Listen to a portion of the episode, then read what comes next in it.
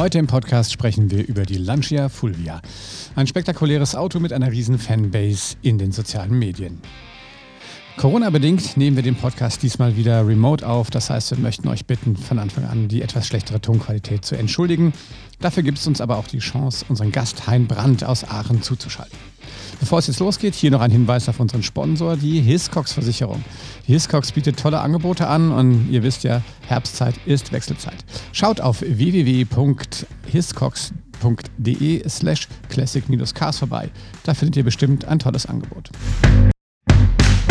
Hi und herzlich willkommen zu Classic Podcars, dem Podcast rund um klassische Automobile, zusammen mit Olli, Frank Hallo und herzlich willkommen zu einer neuen Ausgabe von Classic Podcars, unserem Podcast rund um klassische Oldtimer. Wie immer sind mit dabei der Frank. Hallo Frank.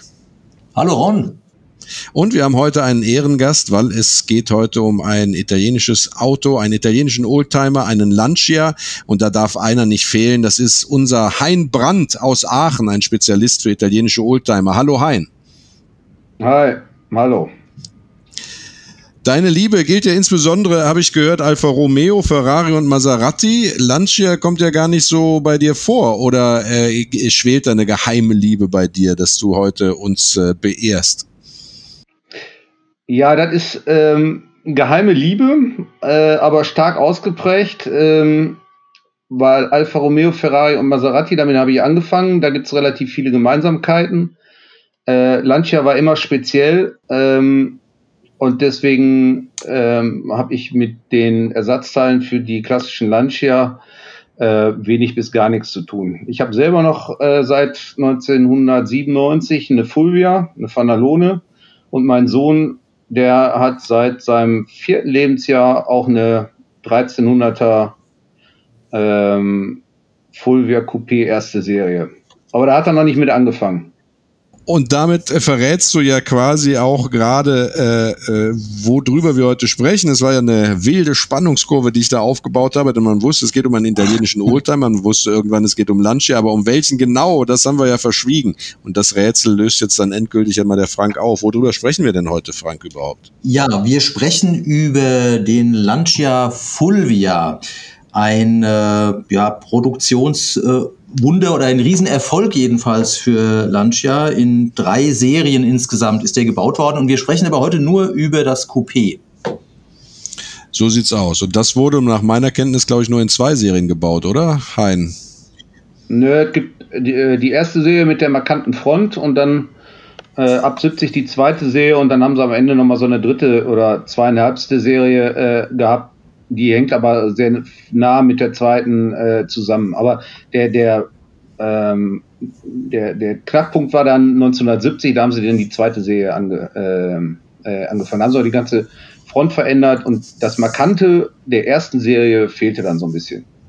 Mhm. Ja. Ja, also äh, wie gesagt, es geht heute um die Fulvia, sagt man ja. Ähm, benannt sind äh, diese ganzen Autos ja genauso wie der Lancia Aurelia, also der, der Vorgänger äh, ähm, Quatsch, der Lancia Appia war der Vorgänger, ne? Aber äh, Aurelia, äh, genauso wie Fulvia und Appia sind ja die Namen von ähm, Römerstraßen, ne? Die Via Fulvia äh, in dem Falle. Und äh, was die wenigsten wissen, es ist eigentlich eine ganz, äh, ganz interessante Geschichte, was die äh, Via Fulvia angeht. Denn äh, bei der Via, Via äh, na, bei der Via Fulvia ist es tatsächlich so gewesen, äh, dass diese Straße ähm, äh, äh, letztendlich äh, genau so geführt wurde, dass sie im, im modernen äh, Italien äh, zum Fiat-Werk geführt hat. Und äh, da war ja irgendwann dann auch äh, Schluss äh, äh mit der Eigenständigkeit von Lancia, denn Lancia ging ja irgendwann im Via-Konzern äh, im Fiat-Konzern auf. Ist also äh, so gesehen eine schicksalhafte Namensbezeichnung äh, für für den Lancia gewesen. Ähm, aber äh, naja, äh, wie die Geschichte so so schreibt. Ne? Und Fiat war es ja dann auch, die die Fulvia dann hat überarbeiten lassen, nachdem sie Lancia übernommen hat. Ähm, ja, was gibt's zu der Fulvia zu sagen? Äh, ein, eine aufsehenserregende Form, die da geschaffen wurde, insbesondere mit dem Coupé, ähm, wurde übrigens äh, äh, im Design Center von Lancia selber äh, gezeichnet, im Centro Stile Äh, so hieß das Design Center da. Und sehr schön gesagt worden. danke, danke, danke. Ja. Und es war ein Pietro Castaniero, der das Auto gezeichnet hat. Ja. Ähm, es gab, das dürfen wir natürlich nicht verschweigen, auf der Basis des Fulvia Coupés ja auch noch äh, den von Zagato äh, äh, gezeichneten und äh, entworfenen Fulvia Sport, also äh, das Zagato Coupé. Ähm, das war ja, glaube ich, von der Bodengruppe her baugleich mit dem, mit dem normalen Coupé oder täusche ich mich da? Ähm, Nö, die, die, die, Boden, die Bodengruppe und die Technik war weitestgehend, also war wirklich weitestgehend gleich. Und Zagato hat dann halt eine, ähm, eine zweite Coupé-Variante äh, entworfen und ähm, ich glaube sogar, dass Ercole Spada da seine Finger dran hatte, da bin ich mir aber nicht so sicher. Ähm, der hat ja auch den, den Alpha 2600 Zagato zeitgleich für Alpha gemacht. Ähm, und ähm, das ähm, Ziel war, eine etwas sportlichere Variante zu dem Fulvia Coupé ähm, zu bauen, ähm, wobei das ursprüngliche Fulvia Coupé ja schon sehr sportlich war. Ähm, ja, und auch sportlich geblieben ist, ne, muss man ja dazu sagen. Es gab ja dann einige sportliche Varianten mit dem HF und dem genau. äh, äh, ähm, äh, bis bis also die die Motoren äh, Hubräume sind ja da auch gewachsen, die Vergaser sind größer geworden dann mit der Zeit. Ähm, äh, das heißt also äh, die die Fulvia war ja immer ein, ein sehr sportliches Auto, vor allem durch das geringe Gewicht, das er hatte. Ne? Gut, ich meine am Anfang, womit hat er angefangen? Mit wie viel PS? Ich weiß es gar nicht mehr. Ich glaube, es waren gar nicht so viele es waren 58 PS, glaube ich, mit dem einfachen Registervergaser damals oder ähm, war das? Ja, damit ging's los mit 58 PS, ne? Und dann später ging es dann äh, auf 88. Das war ja dann schon richtig viel. Also dass man aus so einem kleinen Motor 1,2 Liter in der Zeit schon diese Leistung rauskitzelt, dann natürlich mit anderen Vergasern. Wobei, ähm, wobei Frank, viel Leistung, ja. Ich glaube, ich muss mich verbessern. Die Fulvia äh, das Coupé kam ja, glaube ich, dann mit 80 PS auf den Markt. Ne? Und dieser kleine Motor, der war dann in, in der Limousine drin, ne? Oder werfe ich da jetzt was durcheinander?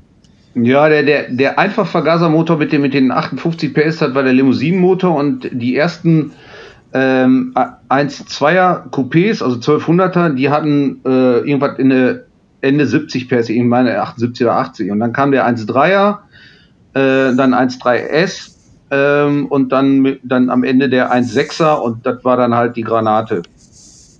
Mhm. Ja. Schön knackiges äh, Vierganggetriebe, also ähm, wirklich ein sehr, sehr sportliches Fahrzeug für diese Zeit. Wir haben uns im Vorgespräch gefragt, und der Hein kann das wahrscheinlich am besten beantworten, weil er am meisten wirklich an dem Fahrzeug auch gearbeitet hat und es auch am meisten bewegt hat. Warum hat der ähm, oder die Fulvia so einen äh, Kultstatus äh, erlangt? Hast du da eine einfache Erklärung, Hein? Ja, erstmal war eine markante äh, äh, Erscheinung so im Straßenbild. Das war ja ein äh, sehr äh, übersichtliches, schönes, kleines ähm, Fahrzeug. Ähm, auch wenn das nicht von einem der Karosseriebauer Bertone Zagato oder, oder Pininfarina kam, war da, aber da, da war ein herausragendes Auto im, im Straßenverkehr, im Erscheinungsbild.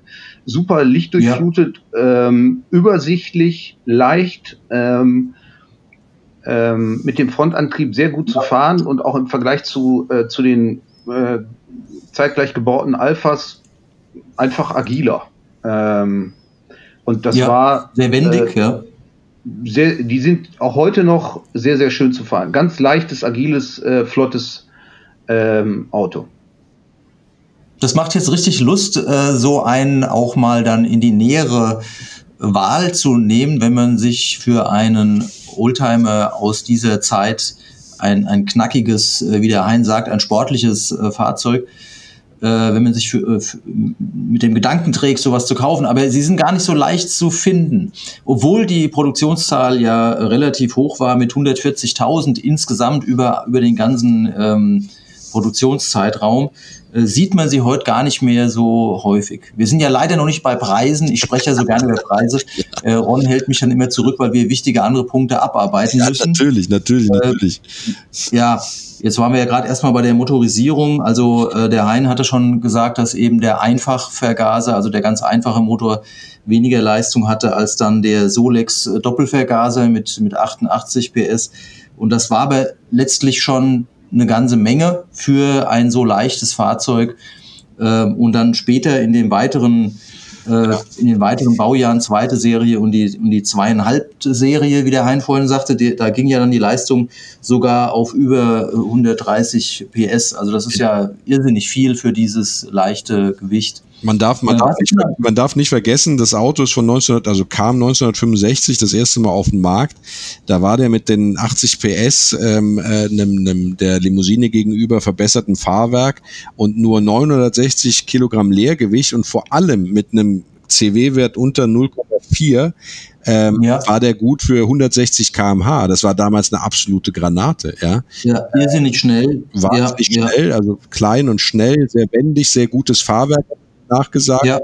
Ähm, mhm. Und äh, dann, äh, ja, dann, dann gab es ja, wie der Hein das eben sehr schön gesagt hat, dann äh, hat ja der, der, der Motor einen Leistungszuwachs erfahren, äh, bis, bis am Ende äh, in dem, in dem 1.6er HF, ähm, äh, wenn ich da richtig liege, der war 180 kmh schnell und äh, äh, hatte äh, 114 PS oder was in der Grundversion äh, mit den mit den 40er Solex Vergasern und dann gab's aber auch noch eine, eine sogenannte Variante 1016, die kam auf 132 PS, die hatte dann also eine 45er äh, 45er Solex Vergaser drauf und eine etwas schärfere Nockenwelle. Und der war kurz vor den 200, ja. Also ich meine, äh, der hat sehr gute Bremsen gehabt, das hat man immer gesagt, aber äh, 190 kmh mit dem Auto zu fahren, das äh, glaube ich, erfordert trotz seiner eleganten Form äh, doch dann auch schon erheblichen Mut. Ne? Vor allem. Also Achtung. Wenn wir die, wenn wir die, wenn wir die Varianten nochmal aufzählen, der Hein hatte das vorhin schon mal anklingen lassen, 1,2 Liter, 1,3 Liter, später 1,6 Liter und dann eben in den verschiedenen Varianten.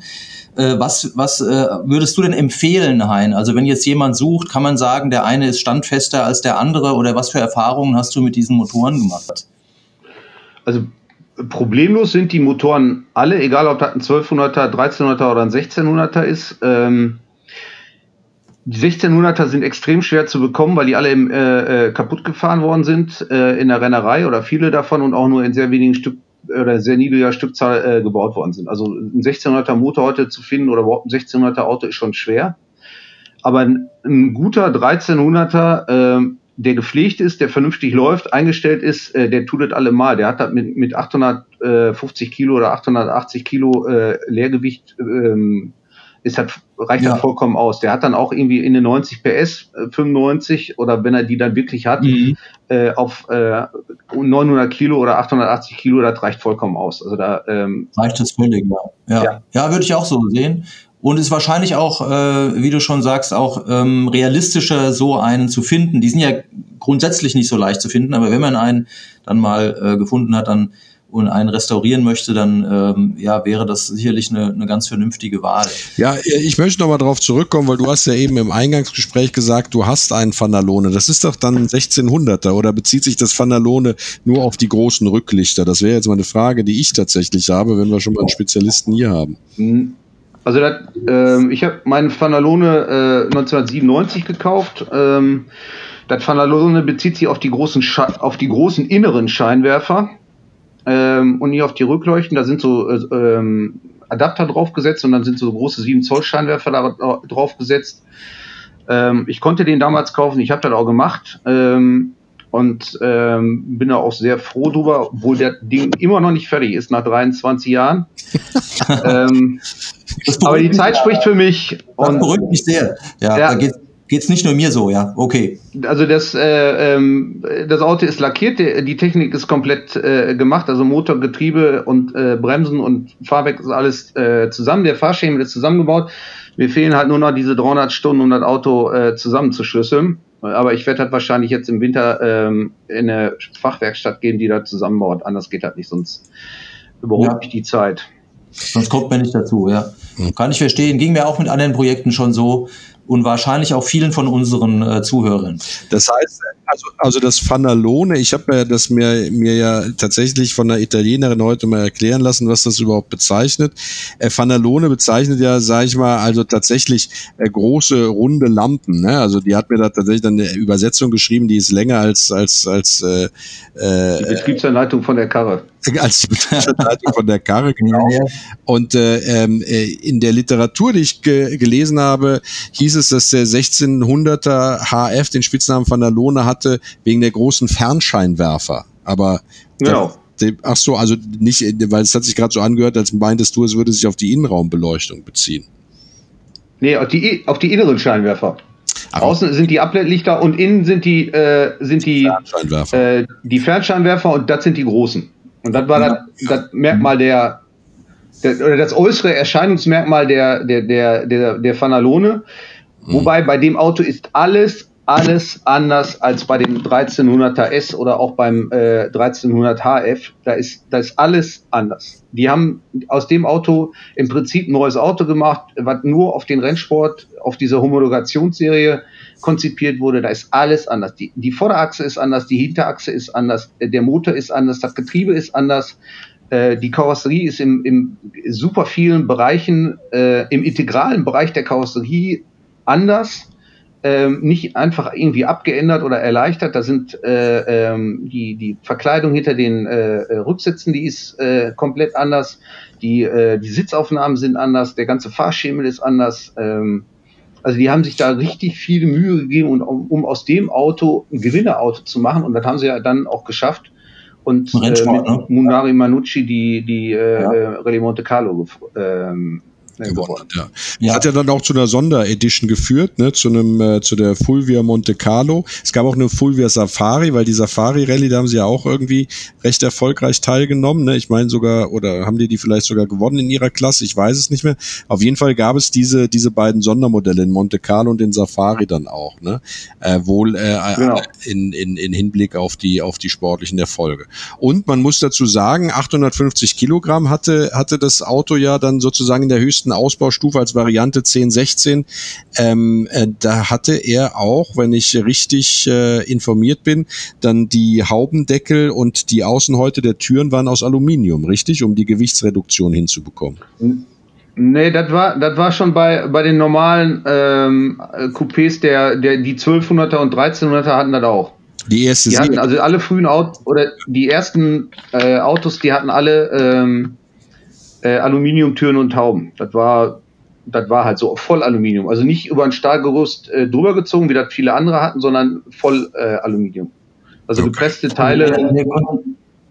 Sehr ähm, konsequente Maßnahmen, um Gewichte einzusparen. Das hat man, ja. hat sich wirklich wie ein roter Faden durchgezogen. Ich fand es eben sehr wichtig, dass Hein das äh, dargelegt hat mit den Unterscheidungen, also dass eben ähm, das würde man ja auch merken, wenn man jetzt ein Schlachtfahrzeug hat und man möchte ein äh, 1-2er, 1-3er restaurieren und stellt dann fest, man hat dann ein 1-6er stehen, was wahrscheinlich äh, heute gar nicht mehr so äh, gut möglich ist. Da ähm, staunt man dann nicht schlecht, wenn dann da auf und dann, äh, und dann kann man damit gar nicht arbeiten, weil das einfach, weil es so viele Unterscheidungen gibt. Das ist ja wichtig zu wissen für, für unsere Hörer, die sich für das Fahrzeug interessieren.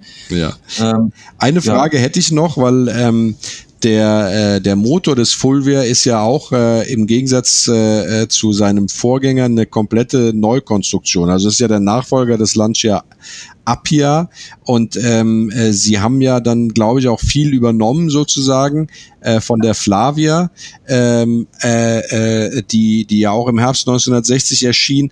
Äh, äh, viele, viele Technikkomponenten oder Teile sozusagen von, von der Bodengruppe, aber was nicht übernommen wurde, war der Motor. Das ist eine komplette Neukonstruktion. Die Flavia hatte ja einen Boxermotor und äh, der äh, die Fulvia oder äh, ja doch die Fulvia äh, im Allgemeinen hatte ja dann einen rein Vierzylinder, wobei der Name rein Vierzylinder auf dieses Aggregat ja nicht so richtig zutrifft, weil es ja, äh, sag ich mal, äh, V-Motor genau, im Grunde genommen V-Motor ist mit einer Neigung von 45 Grad eingebaut, ähm, aber die Zylinderwinkel äh, ist, äh, ist ja nur 13 Grad, ne, wenn ich das richtig ja. in der Literatur gelesen habe. Das heißt also, der Motor ist in, im 45 Grad Winkel vorne drin zu finden. Äh, übrigens dann in den in den äh, leistungsstarken Versionen mit äh, verbessere mich, wenn ich falsch liege, ähm, äh, Hein mit einem gelben äh, Zylinderkopfdeckel, richtig?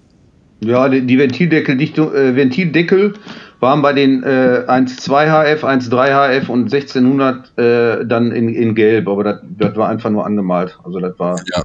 Und der äh, war was, jetzt nicht speziell. Und warum äh, spricht man im Grunde genommen von einem reinen Vierzylinder, obwohl es ein V-Motor ist? Kannst du uns das erklären?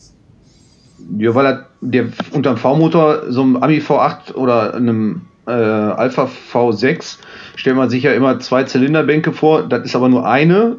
Ähm, da guckt man drauf, sieht aus wie so ein Doppelnockenwellenmotor, aber äh, ist, ist im V-Motor nur durch den äh, kleinen äh, Bankwinkel hat man halt äh, einen einzigen äh, Zylinderkopf und einen, äh, einen Blockenmotor. Das sieht also sehr putzig aus da drin und dadurch, dass der schräg gestellt Ja. ist, kommt natürlich auch der, der Schwerpunkt runter und ähm, ist aber ein, ist aber ein reiner V-Motor. Und die äh, Und Volkswagen die- hat das ja die- dann die- in den 80, in den 90er Jahren mit dem äh, VR6 nachgebaut ähm, oder oder als, als Vorbild genommen oder äh, oder wie auch immer. Und da kam das dann nochmal ähm, auf den Markt als technische Innovation des Volkswagen-Konzerns. Das hat der Hein jetzt aber sehr höflich formuliert. Ne? Sehr, aber diese, es waren eben nur 13 Grad, soweit ich weiß. Also und das, wie er eben sagte, ein geringer Ja, der, Winkel. der, der Bankwinkel variierte zwischen den 1200, 1300 und 1600. Ja. Ah ja. Ja, ja. Äh, aber eben kein, kein so großer Winkel, wie man das vielleicht von anderen Motoren kennt, wenn man an V, äh, wenn man das Wort oder den Begriff V-Motor hört. Das, Sind dann die äh, Bohrungen in dem Block V-förmig angeordnet oder? Genau. Mhm. Also Das heißt ein Block äh, äh, und keine zwei äh, Zylinderköpfe sozusagen. Ja? Genau, ein, Ja. ein, ein Zylinderkopf. Also der Alfa Romeo hat ja dann mit dem, mit dem äh, Busso-Motor, also von dem äh, äh, Busso konstruierten v, äh, V6, den sie lange hatten, äh, 60 Grad Winkel gehabt, mit auch dann zwei Zylinderköpfen. Ähm, und die Amerikaner haben ja dann mit ihren V8-Motoren ja mal 90 Grad. Und ähm, mhm. ja, das war halt Und die, komplett anders. die Verdichtung, die Verdichtung war ähm, von Anfang an äh, relativ hoch, was ja auch erklärt, wie man eben dann so eine solche Leistungen ähm, erzielen kann. Also wir sprechen ja über einen Zeitraum, muss man sich ja immer wieder klar machen, äh, von vor über 50 oder bald 60 Jahren, also wenn man den Produktionsstart sieht. Ähm, und äh, ja, also eben das ist, war ja bei vielen italienischen Sportwagen damals auch schon so, dass eben äh, rel relativ hoch verdichtet wurde. Ja, ja, ja. Aber, aber der, Der, Nein sagt dass es keine Probleme im Alltag bringt, also dass die Motoren in der Regel, wenn sie genug Öl hatten und so weiter, das davon gehen wir aus, das setzen wir voraus, dass sie dann auch ähm, stabil und haltbar waren und es keine außergewöhnlichen äh, Verschleißprobleme gab. ja, wobei Ja, also die man- Motoren, die Motoren sind problemlos, wenn sie einmal vernünftig gewartet sind oder eingestellt sind. Also äh, da muss man schon so zu einem Spezialisten gehen, da kann nicht jeder an der Ecke machen. Ähm, da gibt es Ja. aber einige in Deutschland von, die sich da im Detail mit auskennen. Und ähm, wichtig ist, dass das einmal von Grund auf gemacht wird, dann funktioniert so ein Ding hervorragend. Und an der Mhm. hochwertigen Verarbeitung sind sie ja in, im Prinzip auch zugrunde gegangen, weil das alles zu teuer war und äh, viel zu aufwendig. Äh, Im Gegensatz zu so einem äh, Alpha aus der gleichen Zeit ist so ein Lancia Fulvia deutlich äh, Ja. hochwertiger äh, zusammengebaut, äh, was die Materialien angeht und was die Verarbeitung angeht und der technische Mhm. Know-how und die, äh, was da drin steckt. Aber daran sind sie dann halt auch zugrunde gegangen und äh, äh, dann im Fiat-Konzern äh, aufgegangen. Und mit der zweiten Serie hat ja dann Fiat auch erstmal äh, die, die Keule geschwungen und das Auto vereinfacht, kostengünstiger gemacht und äh, Ja, mehr Plastik. ja, mehr, genau, mehr Plastik. Plastik. Ja, so war's, leider. Holz äh, flog raus. Jetzt So haben wir ja schön, sehr lange über den Motor geredet, über die Antriebseinheiten. Der, die, die Fulvia hat ja einige äh, andere interessante technische äh, äh, ähm, äh, Finessen, die ja gleichzeitig sozusagen auch die Schwierigkeit der Fulvia sind, wenn man äh, von, äh, von äh, Konstruktionen ausgeht. Ne? Äh, das muss man, muss man ja tatsächlich sagen. Also äh, interessant an der Fulvia ist, ist natürlich, äh, dass sie eine Einzelradaufhängung hat, dadurch ein sehr gutes äh, Fahrwerk auch hat. Ähm, äh, problematisch an der Fulvia ist ja zumindest, äh, was, wenn man den Check angeht, den Technikcheck angeht, dieser Hilfsrahmen, in dem der Motor sitzt. Weil ähm, das Problem ist ja, dass der äh, mit zunehmender Korrosion an den Stellen, also der, der hat ja diese, diese, wie soll ich das nennen, im Motorraum diese Taschen, ne, ähm, äh, die ja dann sehr leicht durchgammeln und wenn sie durch sind, dann stützt sich sozusagen, wird der Hilfsrahmen nur noch von den Kotflügeln, von den festgeschweißten Kotflügeln oder verschweißten Kotflügeln gestützt, was ja dann zu Rissbildungen an den, an den, äh, an den Radläufen führt. Ne? Äh, ist das grundsätzlich eine geniale Idee gewesen, diesen Hilfsrahmen zu bauen oder würdest du, Hein, sagen, unter der Voraussetzung von äh, den, den möglichen Schäden, die ich jetzt genannt habe, war es doch eigentlich eher eine doofe Idee? Gute Frage. Also man hat ja, man, man, hat ja damals nicht auf die Haltbarkeit und auf uns 50 Jahre später konstruiert, sondern auf ein Auto, was gut zu warten war. Man kann den ja. ganzen Hilfsrahmen äh, von dem Auto relativ zügig trennen und alles rausnehmen. Dann hat man Motor, Getriebe, Lenkung, alles in der Hand, kann das äh, wunderbar warten bei, bei so größeren Sachen und dann auch wieder drunter schrauben. Wenn allerdings das Ding ähm, so verunfallt ist oder äh, die Karosse im, im vorderen Bereich der Schweller weggegammelt ist äh, und dann alles da dran rumreißt, dann ist das äh, aus heutiger Sicht, äh, aus heutiger Sicht, sagen wir mal, suboptimal. Ähm, mhm ich würde auch immer hingehen, immer, immer, immer das beste Auto kaufen von der Karosserie, was man kriegen kann. Ähm, das heißt, irgendwie so ein Italien-Import, äh, äh, und da gibt's in Italien gibt's auch noch relativ äh, viele gute, unverbastelte äh, Autos. Und in Deutschland sind diese Autos in, ich sag mal, meistens in, in festen äh, Händen. Ja, nicht mehr auf dem Markt. Ja. ja. Mhm. Ja. ja. Ja, nee, das ist interessant. Also ich meine, ist jetzt ein sanfter Übergang sozusagen in die Kaufberatung. Ähm, die Schwachstellen des Fulvia sind ja mannigfaltig, ne? Unter anderem halt auch, äh, was du eben gesagt hast, der wurde eben für seine Zeit gebaut und nicht für die heutige Zeit als Klassiker.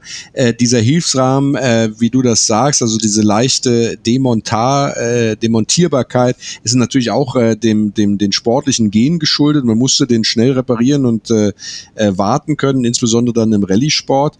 Ähm, aber äh, was natürlich dann zu äh, diese, diese mangelnde Rostvorsorge, was natürlich heute dazu führt, ist, äh, dass diese Autos halt sehr gammelig sein können, wenn sie nicht, äh, sage ich mal, ähm, ordentlich äh, repariert worden, sobald es äh, zu sehen war. Und ähm, die Fulvia ist ja ein klassisches Beispiel von einem Auto, das äh, als Neuwagen zu teuer war, als Gebrauchtwagen dann in den Bereich ähm, des Erschwinglichen rutschte, aber mit dem Kaufpreis, den man dann ausgegeben hatte, fehlte einem dann das Geld, das Auto richtig zu unterhalten. Deswegen äh, gibt es halt viele Fulvia, die einen eklatanten Wartungsstau haben und viele aufgrund der mangelnden Rostvorsorge, die rosten. Insbesondere, so zumindest äh, äh bezeichnen es die gängigen Kaufberatungen, sind die Schweller ein ganz großes Problem, besonders die Außenschweller auch. Ähm, und äh, da sieht man, dass da sozusagen dann repariert wurde, sehr oft, dass diese feinen Sicken, die man beim Übergang von den vorderen Kotflügeln beispielsweise zum Schweller sieht, äh, dass die nicht mehr vorhanden sind, sondern dann Opfer von Spachtelorgien wurden. Was für Stellen sind dir denn noch bekannt, also Roststellen jetzt, die man im Auge behalten sollte bei der Fulvia, ähm, die dir schon begegnet sind, äh, Hein? Alle. das war eine klare Antwort. Alle. Nein, die Dinger, die, also Bodenschweller, Radläufe, ähm, wenn die einmal äh, angegammelt sind, dann, äh, dann rosten die auch schnell weiter, weil sich der, der, der Dreck da drin äh, festgammelt. Das Heckblech ist äh, problematisch. Die haben ja rundherum äh, so, so Blechfalze, die gammeln. Äh, das ist also, das ist alles, wie bei jedem anderen Auto aus der Zeit auch, die gammeln überall. Das ist, das ist einfach so, die sind nicht auf Haltbarkeit für uns äh, 50 Jahre später gemacht worden.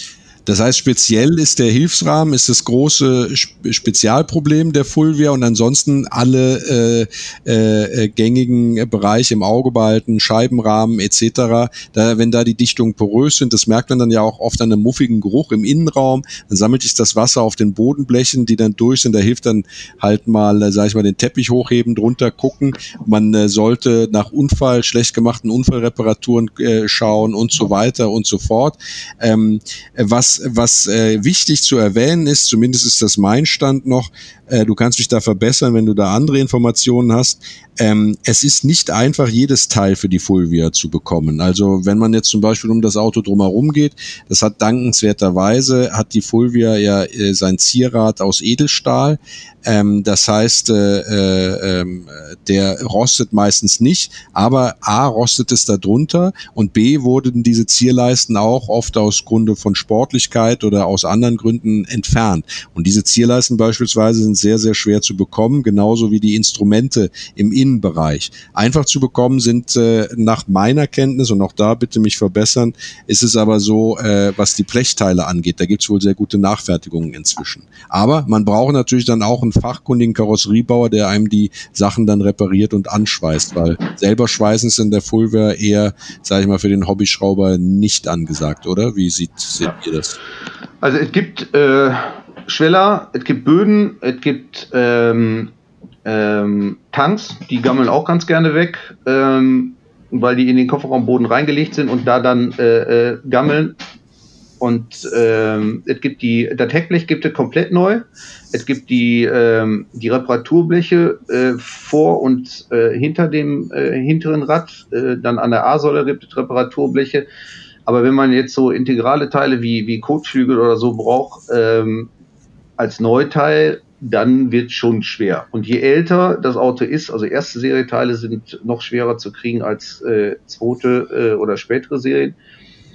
Äh, Hauben und Türen gibt es ähm, relativ problemlos. Die sind auch nicht so anfällig, äh, was den Rost angeht. Ähm, Alutüren gibt es auch noch relativ häufig. Ähm, Motorhauben sind ein Problem. Also die Motorhauben waren alle, die sind, die Stahlmotorhauben sind alle weggegammelt und Alumotorhauben sind sehr selten. Das ist äh, wenig. Ja. Ja, das ist wichtig zu wissen. Wie sieht es aus mit der Innenausstattung, ähm, Heine? Also gibt es da äh, Probleme an so ja, Dinge, die man eben für den Innenraum braucht, sowas zu organisieren? Hast nee, da das, das ist Problem. Es gibt TÜV-Verkleidung, es gibt Sitzbezüge in allen Formen, Farben, Varianten. Ja. Selbst die, die, ähm, die HF-Sitze oder Fanalone-Sitze werden ähm, nachgefertigt und ähm, mhm. in sehr schöner Qualität. Die kann man auch kaufen. Also das, das ist kein Problem. Und wie sieht es da preislich aus? Schlägt dann da der geneigte Händler dann enorm zu? Ja, das ist so ein bisschen Organisation. Ähm, es gibt in Italien einen Händler, den äh, Cavalito, der ist top organisiert, macht das schon seit sehr, sehr, sehr vielen Dekaden. Und mhm. der hat sehr viel ähm, noch an, an Altbestandteilen, aber das ist auch nicht billig. Das ist, sagen wir mal, preiswert ähm, im Gegensatz äh, zu den äh, Alpha-Teilen. Verschleißteile ja. sind kein Problem, da gibt es alles. Erste, zweite, dritte Serie, da kann man alles kaufen. Äh, Traggelenke und Buchsen und so ein Kram und die ganzen Front-Heckscheibendichtungen, das gibt es auch alles, das ist alles kein Problem. Das sind ja eigentlich alles gute Nachrichten. Der, der Rest, äh, wenn man so, so spezifische Teile braucht, ähm, dann, dann muss man schon ein bisschen suchen. Findet man, aber muss man suchen. Jetzt ähm, äh, habe ich gelesen in meiner Vorbereitung, dass ähm, die, äh, die ähm, Bremssättel aus Aluminium sind und äh, dann, wenn die Autos lange gestanden haben, es da Probleme mit Kontaktkorrosion gibt, weil die Bremsbeläge äh, ja oft auf, auf Stahlträgern einfach aufgebracht sind und äh, die dann einfach komplett festgammeln. Und dasselbe äh, Problem hätte man dann äh, auch bei den bei den äh, Karosserieteilen aus Alu, wenn die da aufs Blech treffen. Kannst du da irgendwas zu sagen oder ist das äh, aus dem Reich der Legenden? Das Legende. Also die, die Bremsen der, äh, der Fulvia erste Serie äh, oder alle Bremsen stammen von, äh, aus England von Gearling. Die waren damals einfach der, der, der, der Marktführer, was so Scheibenbremsen angeht. Die Fulvia hat ja vorne und hinten äh, Scheibenbremsen und die hatten äh, den Dunlop erste Serie Sattel drauf. Das heißt, da wurden die Zylindereinheiten auf den ähm, äh, auf die Zange drauf geschraubt. Ähm, das konnte man relativ leicht wechseln. Ähm, das gleiche System hat Mercedes drin gehabt, hat ähm, äh, Jaguar drin gehabt, Alpha hat teilweise auch äh, gehabt, das hatten ganz viele Marken. Und ähm, die sind, die, die sind nicht aus Aluminium, äh, die sind aus Guss, aber die gammeln weg. Also das Weggammeln, die Information ist richtig. Ähm, die gibt es aber heute ähm, in verschiedenen Arten der Reproduktion in Edelstahl. Ähm, da sind sie dummerweise in Deutschland nicht zugelassen. Dann gibt es äh, Reproduktionen aus England, äh, die sind ähm, qualitativ sehr hochwertig. Äh, das ist keine Okkasion, wie der Belgier sagen würde. Oder Franzose. Also man braucht von okay. diesen, von diesen äh, Zylindereinheiten braucht man äh, äh, insgesamt pro Zange zwei mal vier sind acht und da ist man mit pro ähm, pro Einheit auch so mit 200 220 Euro äh, dabei, wenn man was Vernünftiges äh, kauft. Ja. Ja. Äh, lieber Hein, äh, wir wissen ja, dass du auch noch einen Anschlusstermin hast und ähm, äh, ich leider auch. Also mit Blick auf die Uhr ähm, würde ich gerne noch mal auf Rons Frage eingehen mit den mit den Preisen. Ähm, äh, kannst du dazu nee, ich, ich würde, ich würde, bevor, wir zu den, abgeben. bevor wir zu den Preisen kommen, lieber Frank, würde ich die Technikberatung oder die Kaufberatung kurz noch abschließen, denn äh, äh, man muss natürlich auch, äh, wenn man, wenn man sozusagen so ein, vor so einem Auto steht und äh, sich äh, davor äh, bewahren möchte, äh, dass man, sage ich mal, einen riesen Reinfall hat. Ähm, bei den Motoren sollte man schon darauf achten, dass die nicht klappern, weil wenn ich das richtig in Erinnerung habe, die die äh, Kurbelwelle nur dreifach gelagert ist und dann äh, da schnell Lagerschäden äh, äh, entstehen können. Ähm, äh, das heißt, beziehungsweise vorhanden sein können, wenn die Motoren nicht ordentlich gewartet wurden. Ähm, was gibt's sonst bei den Motoren noch zu beachten, wenn man, wenn man äh, sozusagen eine Probefahrt macht an Geräuschen? Was sollte nicht da sein? Äh, was deutet auf welche Schäden hin?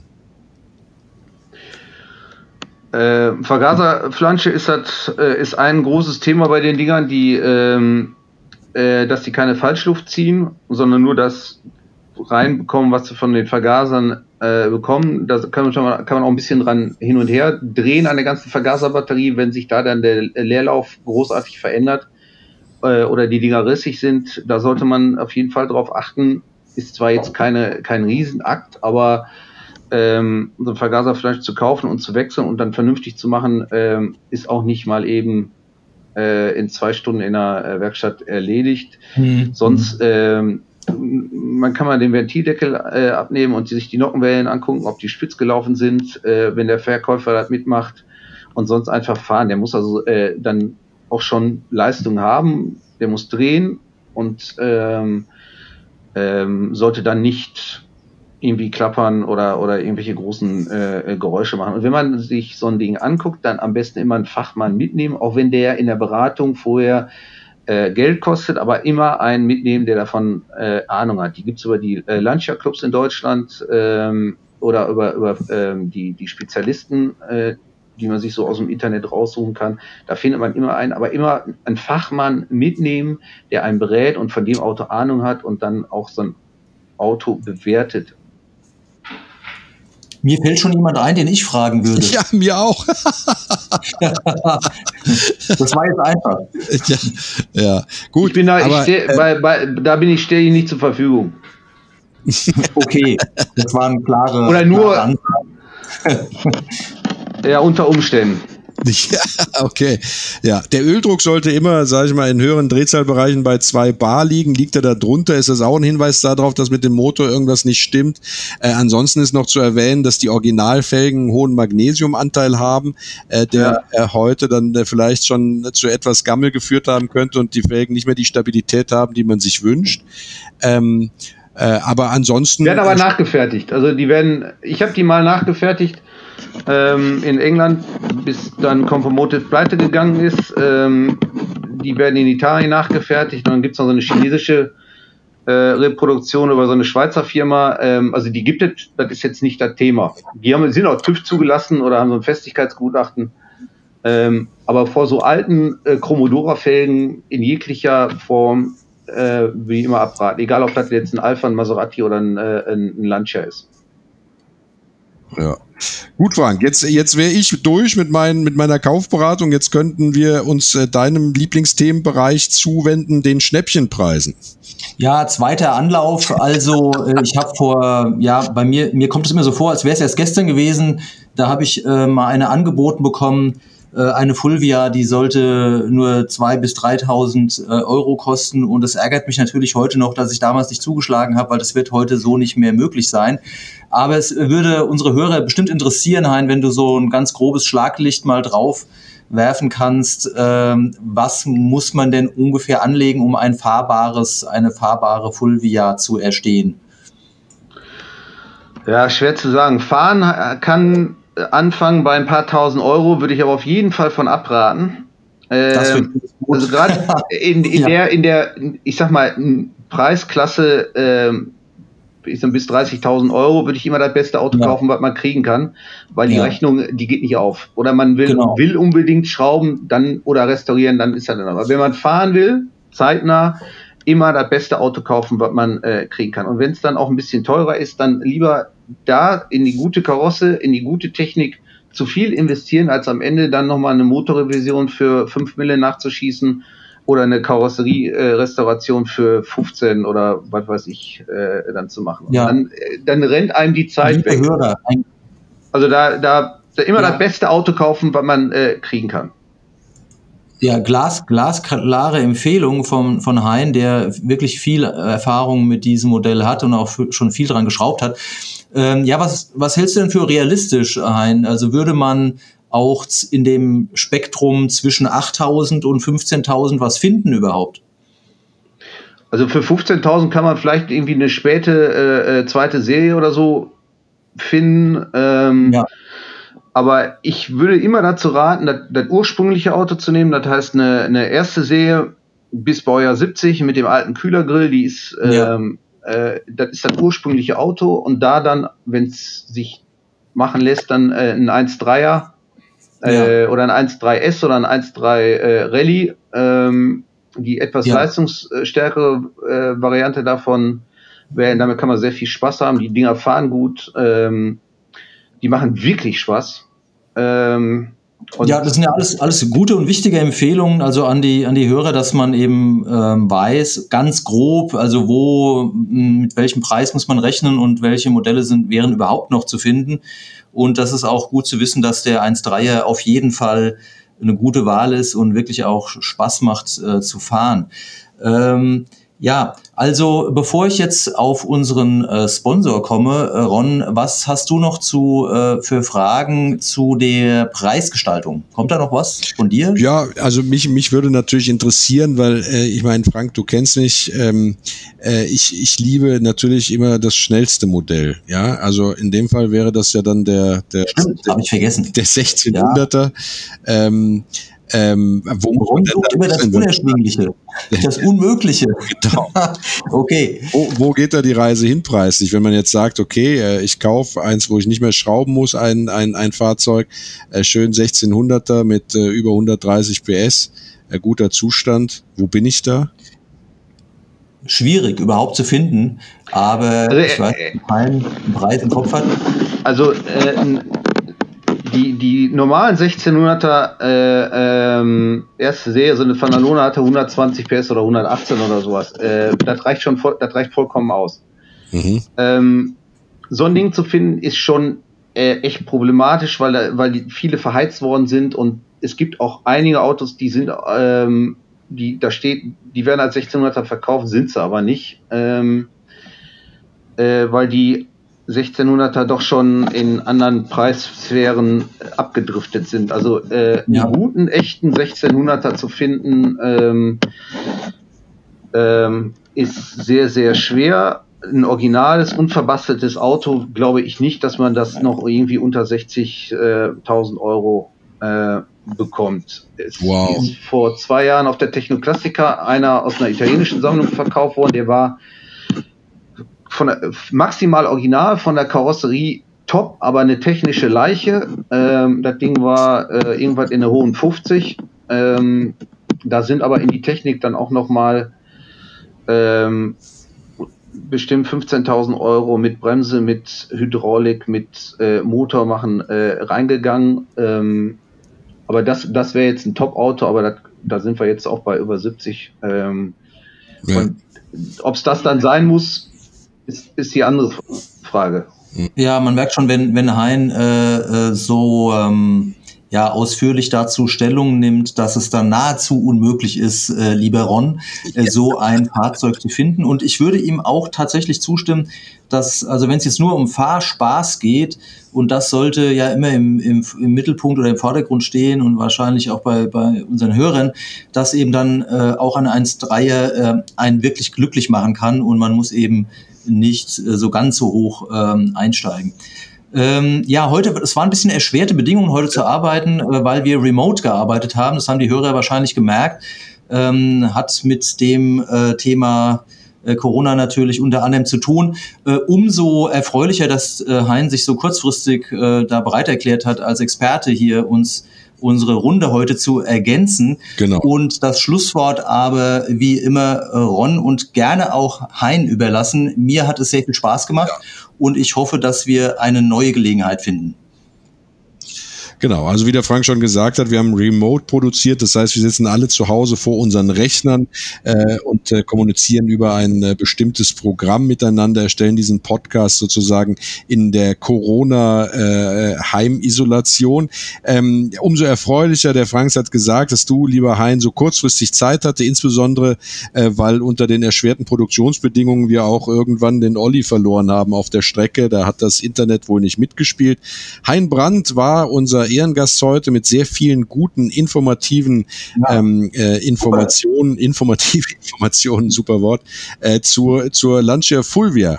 Und äh, ich kann äh, nur sagen, wer also, ähm, sage ich mal, klassische äh, italienische Automobile liebt und da vielleicht das ein oder andere Teil braucht, insbesondere für Alfa Romeo, Ferrari äh, oder auch für Maserati, für den lohnt sich auf jeden Fall ein Besuch der Homepage von unserem Ehrengast heute von Hein Brandt. Das ist Hein Brandt Brand.com äh, für alle, die es interessiert, doch gerne mal da drauf gehen und gucken, ähm, ob da äh, an Teilen oder oder oder anderen Dingen was dabei ist, was für den eigenen Klassiker ähm, äh, sozusagen vonnöten ist. Das habe ich doch so richtig gesagt, Hein, richtig?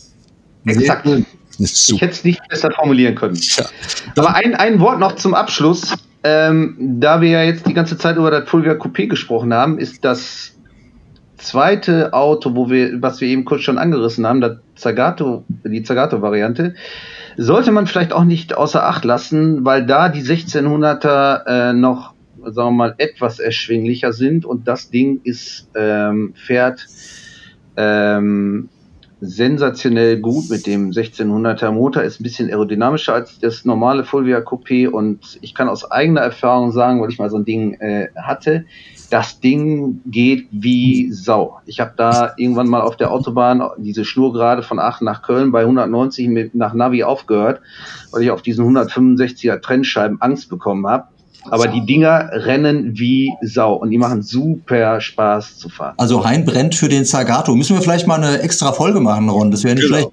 Ja, kann man drüber nachdenken. Ja, wir können ja, wir können ja, um da nochmal eben einzuhaken und so ein bisschen zu klugscheißen, äh, wir können ja eine Zagato-Folge mal machen, weil ich ja im Moment auch noch einen äh, 2.6er Zagato habe, was ja auch ein super spezielles Auto mit 105 gebauten Exemplaren ist. Und ähm, da könnte man auch vielleicht noch ein Kundenauto von mir dazu nehmen, äh, das ist ein TZ1, um das Ganze dann noch eine Nummer interessanter zu machen. Aber das hört sich ja eher, das hört sich ja eher dann mal an nach einer nach einer Videoausgabe unseres äh, unseres Podcasts, also dann äh, äh eine filmische Version des Classic Podcasts äh, Podcastes, äh, wo wir dann äh, sozusagen äh, zwei ähm, italienische Boliden miteinander vergleichen und äh, die Vor- und Nachteile abwägen. Vielen Dank an äh, euch, dass ihr heute dabei wart. Vielen Dank, Frank. Vielen Dank, Hein. Ich kann es nochmal sagen. Vielen Dank, Olli, in Abwesenheit. Und äh, ähm, an alle Hörer draußen gilt natürlich, wenn euch die Folge äh, gefallen hat, dann freuen wir uns über ein Like. Ähm, äh, konstruktive Kritik oder Hörerwünsche gerne an nette Menschen at classicpodcars.de. Ähm, äh, genauso, wenn ihr uns äh, andere Dinge rund um das rostige Hobby mitteilen wollt. Und äh, wir hoffen, dass ihr im nächsten Podcast wieder mit dabei seid. Bis dahin, tschüss, ciao und macht's gut. Bis bald, macht's gut. Bis dann. Tschö. If you like this podcast, don't forget to click the subscribe button to stay up to date on all the latest episodes. This podcast has been brought to you by the Robot Spaceship Podcast Network. For more info and other great podcast series, go to robotspaceship.com and subscribe.